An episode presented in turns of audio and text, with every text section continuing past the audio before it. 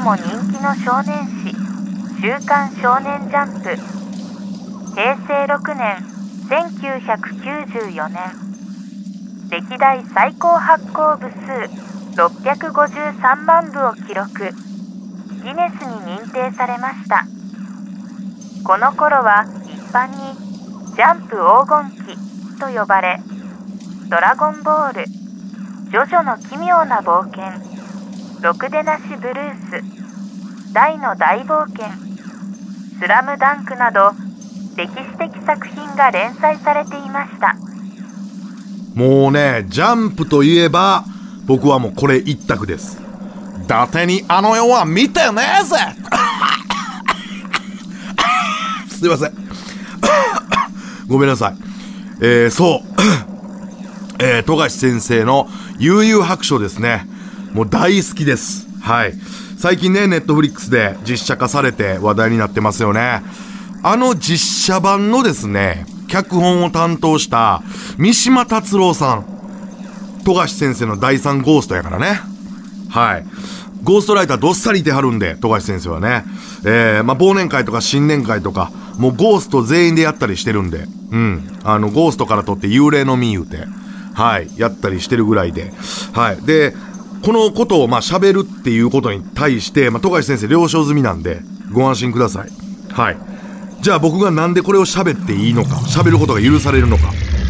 僕、第8ゴーストやったからです。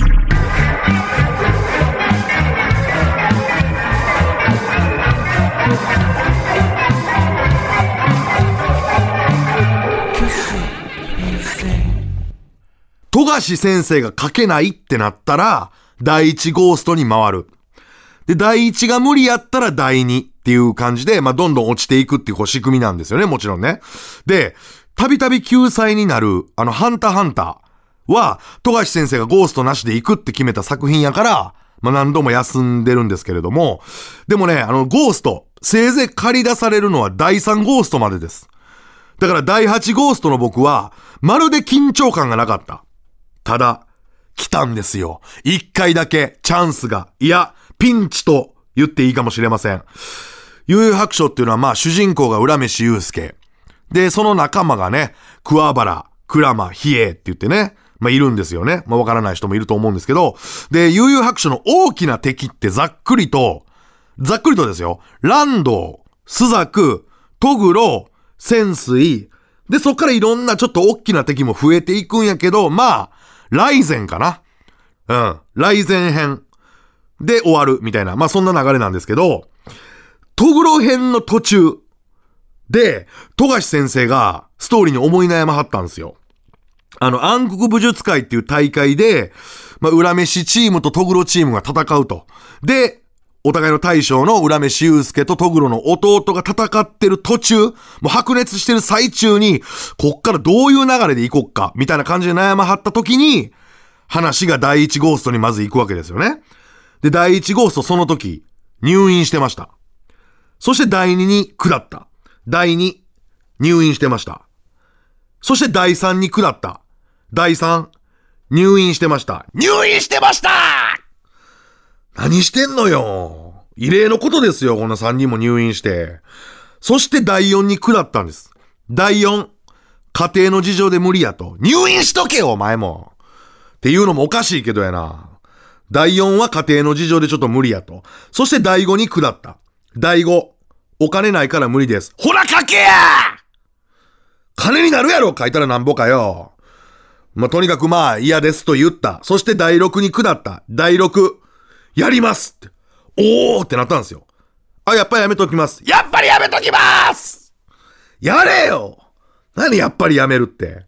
そして第7に下った。ただ第7ゴーストの女性なんですが、富樫先生のこれでした。はい。わかるよね？わかるよね？もうもうやいの言うなよやいの言うなよわかるよね？悩んでる富樫先生のそばにいたいということで、で、第8の僕に回ってきたんですよね。うん、第8ですよ。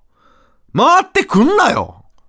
回ってくんなよのもおかしいけど、ねえ、担当してたわけですから、まあ、そこはやらなあかんなと。まあ、しゃあないじゃないですか。やります、言うて、で、富樫先生が電話あったんですよね。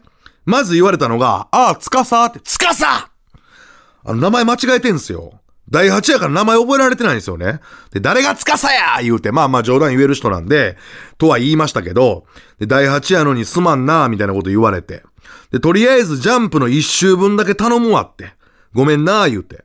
で、わかりました言うて、まあ1周分僕は書くことになったんですよね。まあでもね、これめちゃくちゃ光栄なことですよ。本当に。回ってくるはずのなかった出番というか、頑張るぞっていうふうに意気込んだけど、やっぱりね、しっかりその続きを進めていくというか、展開を進めていくというか、シンクったストーリーっていうのは、どうしても書けなかったんですよね。やっぱ僕もうビビって。だから、ゆうすけ VS トグロ弟の続きを描く自信がなかったんです。だから、ドラゴンボール Z でもね、あの、悟空とピッコロが、戦いのないタイミングで車の免許取りに行くみたいな、バツナギみたいな話があるんですけど、そういったような、その、シンクってないストーリーを書こうと。もうそれしかできへんってなって、僕が書いた内容がですね、まあ、さっきも言いました暗黒武術会っていう大会で、まあ、バトルを観戦してる、まあ、妖怪たちがいっぱいいるんですよ、客席にね。で、そのうちの一人が、戦ってるユウスケとトグロ弟に対してね、そんな戦いずっとやっててしんどくないか？冷静になるためにもちょっと休めって言ったんですよね。言ったんですよねというかまあ自分が考えたんやけど、そう言うんですよ。で、ゆうすけが、まあボロボロになった状態なんですけど、そういえば、なんか右手の薬指の爪がおかしいって言うんですね。で、見守ってた、まあ、比叡とクラマーと桑原が、爪どころじゃないだろと。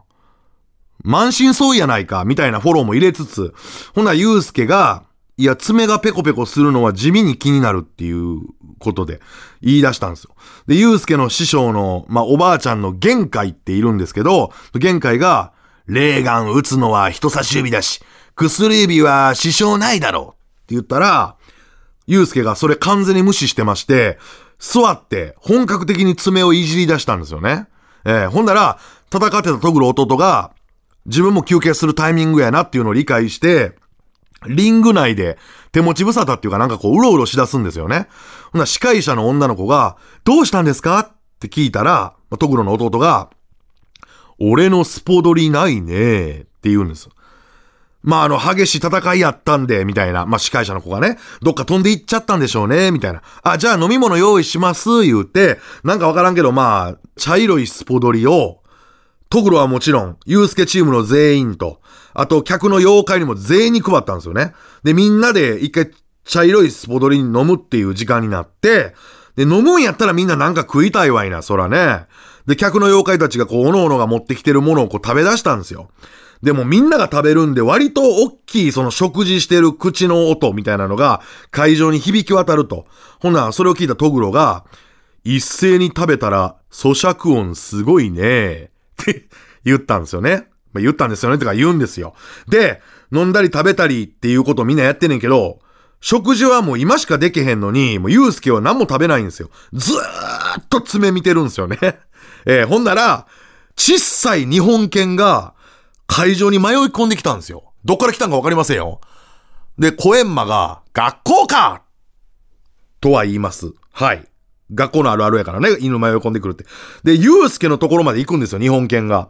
で、日本犬なんか加えてるなと思ったら、ヤスリなんですよ。で、そのヤスリをユうスケに渡して、ユうスケがヤスリでこう爪をガーッとこう擦るんですよ。で、どうせやったら全指行こうってことで手の指ね。で、全指ピッカピカになって、ユうスケの手が光り輝くんですよね。で、その光り輝いてるのを見て、トグロが勘違いするんですよ。レーガンっていうあのエネルギー弾を撃ってんのかっていう風に勘違いして、トグロがね、おい今撃つのは違うねみたいなこと言うんですよ。で、ああ、爪の光かって気づいたら、ユうスケが、手の爪やったら足の爪も気になるけど、拉致が開かないからやるぞトグロって言うんですね。ほんな今度はトグロが、なんかエアコンのリモコン見てるっていう、そういう話です。はい。で、一向に始まらへんやないかっていう感じで、ちょっとまあ、お笑い的な要素も足して、こういう感じのストーリーやったらなんとか、なんていうかな、逆に新しいかなっていう。で、富樫先生のストーリーにも傷つかんやろって思って、まあ、その漫画を書いて富樫先生にとりあえずファックスしたら、すぐ電話がありまして、ありがとうな、と。考えてくれたやつやねんけど、ちょっとまあ、今回は使われへんけど、普通にまた飯行こうよって言われました。